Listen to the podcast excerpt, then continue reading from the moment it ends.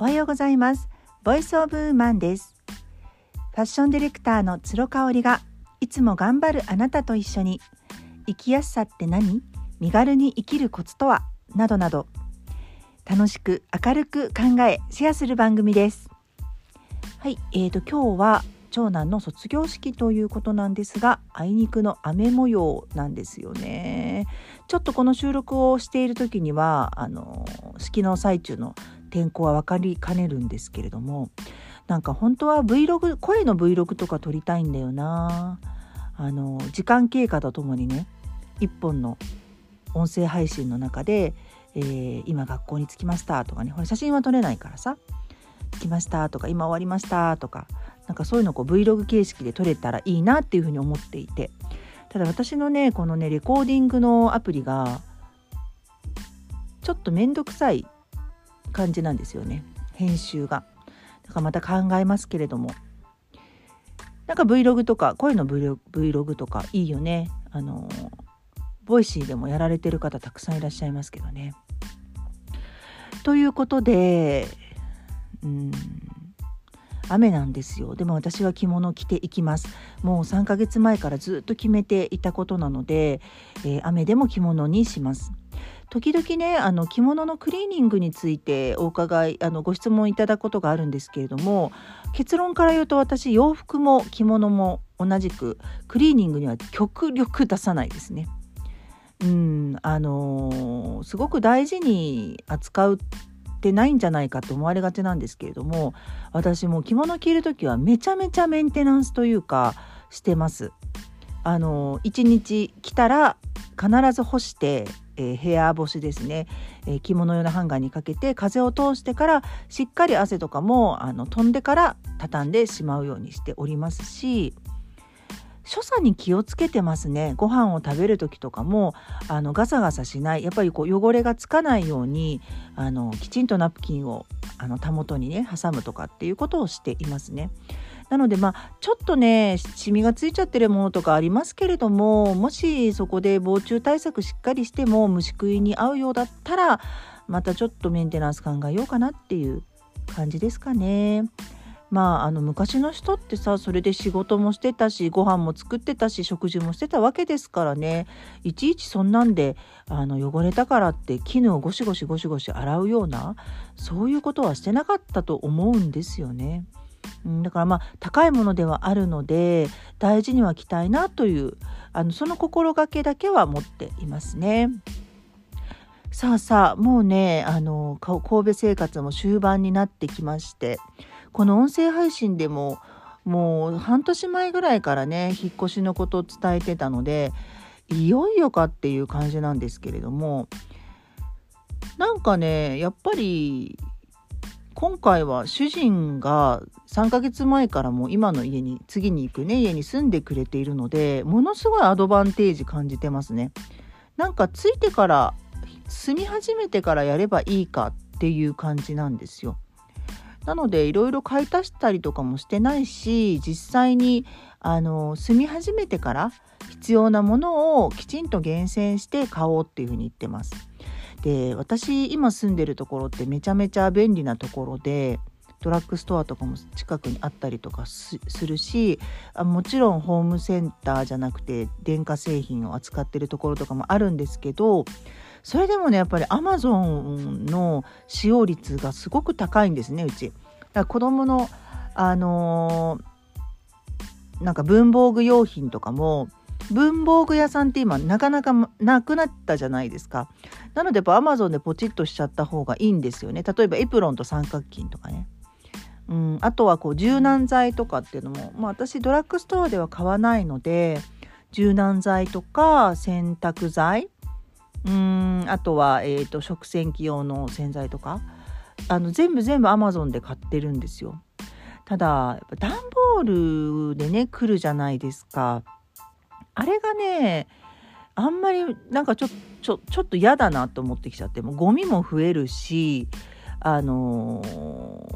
ー、マンションじゃないんでね今度集合住宅っていうか何て言うんでしょうだからちょっとこうあの地域の段ボール捨て場所に行かないと捨てられないっていうのもあって主人と話をしましてねいやあのアマゾンの利用率をちょっと減らさないかと。でできるだけあのリアル店舗で買ってですねあの段ボールを出さないような生活にしようって話してるんですね。あの段ボール、まあ、捨てに行く場所もめちゃめちゃ5分ぐらいだから近いんですけれども雨の日とか捨てられなかったりとかやっぱりあの濡れちゃうじゃないですか外に置いとくと、うん、なんかそういうのも嫌だしねそのポチポチっとすることってすっごくあの便利なんですけどポチッとする前にきちんとリアルショップに行って見て情報を得て買うっていうのをやりたいなっていうふうには思っております。はい、今日はね、えー、大人になってからの友達の作り方ちょっと「How to」っぽくなっちゃってこの題名あんまり気に入ってないんですけどなんだろうなあの私本当に12年前に関西来た時あの知り合いほとんどいなくってただワコールにいたのでね京都本社に知り合いはたくさんいたし仲いい人もいたんですけれどもよく飲みに行った方とかね。出張も来てたし大阪も来てたし神戸はあんまり来てなかったんですけど大阪とかめちゃめちゃ出張来てました。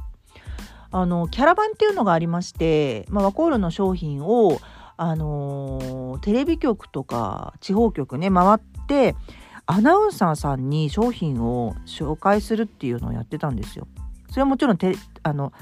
テレビカメラとか回ってなくてね本当に会議室とかお借りしてテレビ局のそこにいつもテレビで見ているアナウンサーさんが来るんですよ。であの下着の話とかしてねやっぱりあの汗じみのこととか脇汗じみのこととか皆さんすごい気にされていた時だったんで。あの来てくださいましたねキャラバンにね。で説明を受けて、えー、商品をお渡しして是非使ってみてくださいっていうことででその時はねまだね10年前なのであの10年前以上なので10年10年以上前だよねそうだよね15年前ぐらいによく大阪来てたんですけど、まあ、読売テレビとか、えー、テレビ、えーと朝日放送とかね来てたんですよ。で SNS とかアナウンサーさん今すごいやってるじゃないですか。全然そういう時代じゃなかったんで、まあ、使っていただいてすごい良くても、まあ、ブラジャーとかはもちろんね SNS に載せないんですけどね。その肌着系キャミソールとかさそういうのをやっぱりこうあの載せたりとかっていうのは期待ができなかったんですけどね。それでもやってました。なんかそこからもしかして口コミとかであのまあ、ご本人が顧客さんになってくれるかもしれないし口コミとかねブログとか書いてらっしゃる方いらっしゃったんで書いてくれるかもなんていう一縷のね望みを持ってキャラバンやってましたね。なので大阪とかはねめちゃめちゃ出張来てたんですよ。ただやっぱり今回は仕事を辞めて来てたじゃないですか。で生後2ヶ月のもう長男を連れてきてたんで本当に知り合いがいなかったんですね。でも毎日毎日長男と2人っきりでみたいな生活が本当2年近く続いてたかな。で時々ベビーマッサージの教室で出会ったあのー、ママ友さんできたママ友さんとかと、えー、会ったりとか私あの妊婦の時代ね東京で妊娠生活を送っていた時からアメブロを始めておりましたのでそのアメブロでつながった関西のブロガーさんに会ったりとかね。大体あの月齢が一緒だったんで子供の。懐かしいな。もうその方々とも全然会わなくなっちゃったんでね。子供がちっちゃいからお互いの家にお邪魔したりとかもしてたんですよ。本当に。でブログで出会うってどうなのって思われるかもしれないけど今はねまだあのー、もうだいぶ定着してきた出会い方だと思うけど123年前ってねなかなかハードル高かったですよ。うんだからちょっと会うまではドキドキしたりとかもうブログで顔を隠している人とかもいたので待ち合わせ場所に来た時にも雰囲気と「あ娘ちゃんのあの服でわかる」とかね。そういうのもありましたよね。懐かしいなとっても。でも私はなんかねやっぱりママ友さんを作る気には全然なれなくってね。まあなんでかっていうとあのなんだろうなそのこう話す話題とかが子供のことだけになっちゃうっていうのは私すごく嫌だったんですよ。何々ちゃんのママって呼ばれるのも私も嫌だったし嫌な人もいるだろうなと思ってたのでまあ、子供を通じて仲良くなったお母さんのことも私必ず名前で呼ぶようにしてたんですね。純子さんとか陽子さんとか何々さんのママっていうふうには絶対呼ばないようにしてたんですよね。でもねやっぱりそれでもうーん一番大きかった理由はねその子育てに正解がないからこそ価値観の違うママ友さん同士で私本当にこう分かり合えるっていうことが難しいんじゃないかなって思ってたんですよ。なんかこう子育ては正解がないからこそ自分を信じるしかなくってなんかあれこれいろんな他のママさんの情報とかを取り入れるのがちょっと怖かったっていうのはあるんですよね。うん、だから同い年の子供がいるお母さんとかとはなるべくつるまないようにしてたかなっていうのを今思うと感じます。ごめんなさい。でねあのまあ天気って何だったのかなって思うんですけどやっぱりインスタグラムを始めてからかな2014年ぐらいから私インスタグラム始めてるんですよなので8年前ぐらいそっからねあのママとか妻っていう自分のアイデンティティというかそのね、肩書きみたいなものから一歩離れてファッションが好きなその時の私っていう風なね立場で発信をし始めたんですよ。なんかやっぱりそうするとそこにこう来てくださる方ってもうお子さんが大きくて、えー、全然うちみたいに手がかからない人もいたしまあ、関西の方が多かったんですけどね。だから会いましょう会いましょうってことになってもうブワーって人脈が広がっていきましたね。あとはね一番大きかったのはそのあの講談社のウェブマガジン「ミモレの」えー、読者スナップを担当させていただいてたんですよ。34年かな。それもねすごく大きかったですね。あのー、何をするかっていうとですねまず出ていただく方を探してこないといけませんよね。探してきて写真を撮ってでそれを編集部に送ってあこの方だったらミモレにぴったりなので是非お願いしてみてくださいみたいなだからもうリサーチをすごいかけなきゃいけないんですよ。素敵だなって思って居住地が関西だって分かるとすぐスクショして DM を送ってでもいきなりそんなこと言っても怪しまれちゃったりとかするんでやっぱり最初会ってお茶しませんかとかランチしませんかっていうのをしてたのでほんとねひっきりなしに人に会ってましたね。で、えーと、無事カメラマンを、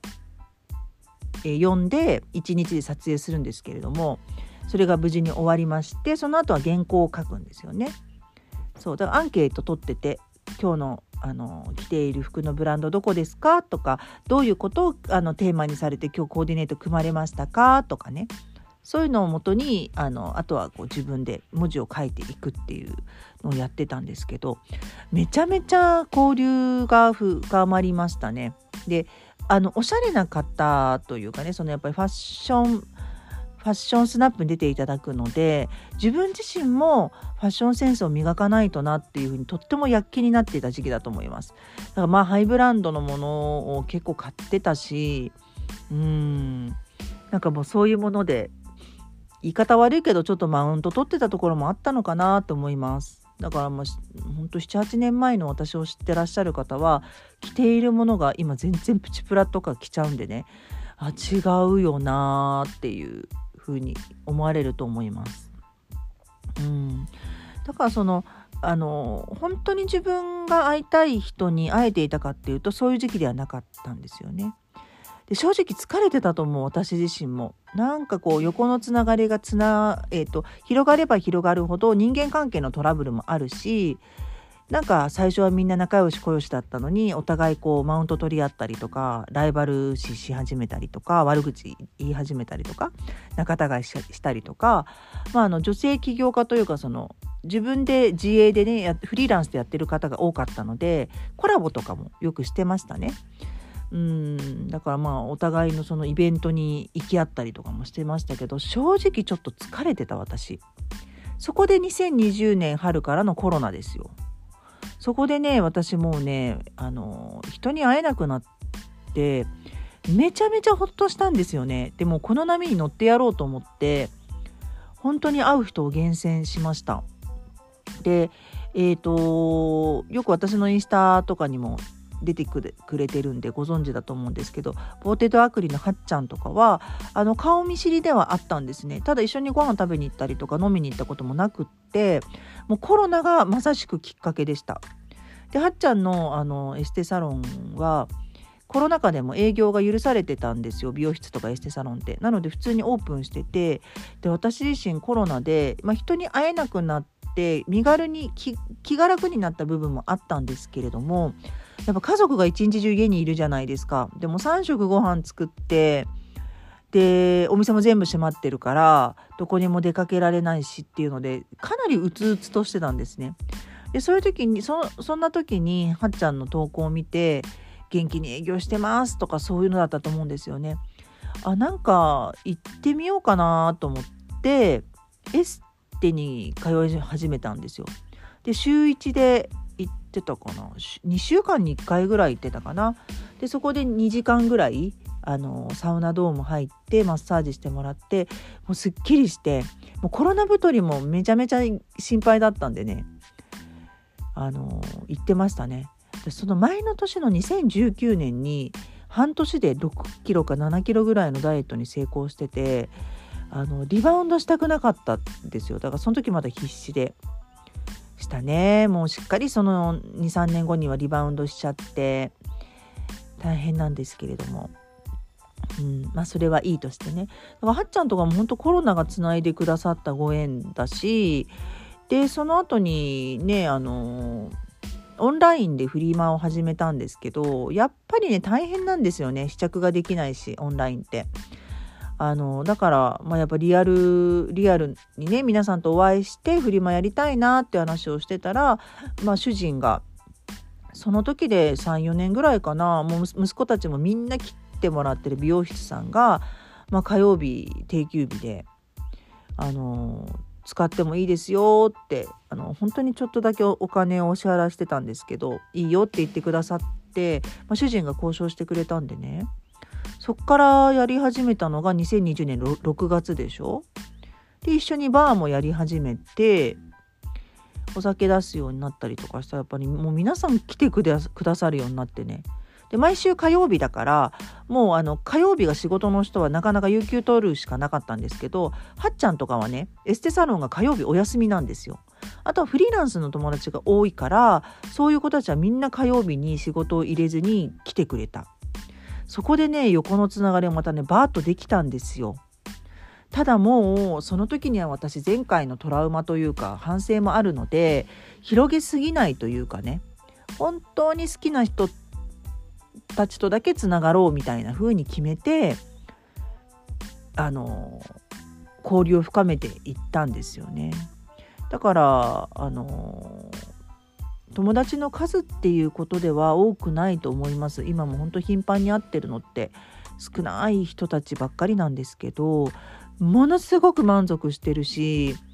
あのコロナ以降2年ぐらい23年で急速に関係が深まっていったんでね。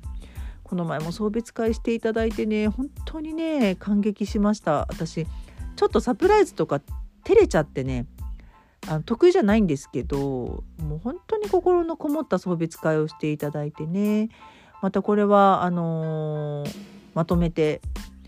お伝えしたいしあのインスタのストーリーズとかには上げてるんでねご存知っていうか見てくださってる方もいると思うんですけれども本当にねなんか大人になってからの出会いなんだけどやってることは学生と変わらないみたいなね。お酒の量もすごいしみたいな感じなんですけどとにかく楽しいしお互いこうなんか前はファッションでつながってたんですけど今って別にファッションあのみんなおしゃれですけどねすごく好きかっていうとプライオリティが一番の子じゃないんですよみんな。本当にあの仕事が一番だったりとか推しが一番だったりとかもう本当に全然違うんですけれどもあのそれでもやっぱみんな仲がいいとかいうところがあってねあの価値観が合わずとも楽しい時間を共有したいという気持ちがあれば大人になってからの友達作りっていうのはできるんじゃないかなと思いますのでその力を信じてねもし欲しいなと思ってる方はご参考にしていただけたらと思います。今日も最後まで聞いていただいてありがとうございました。それではまた明日。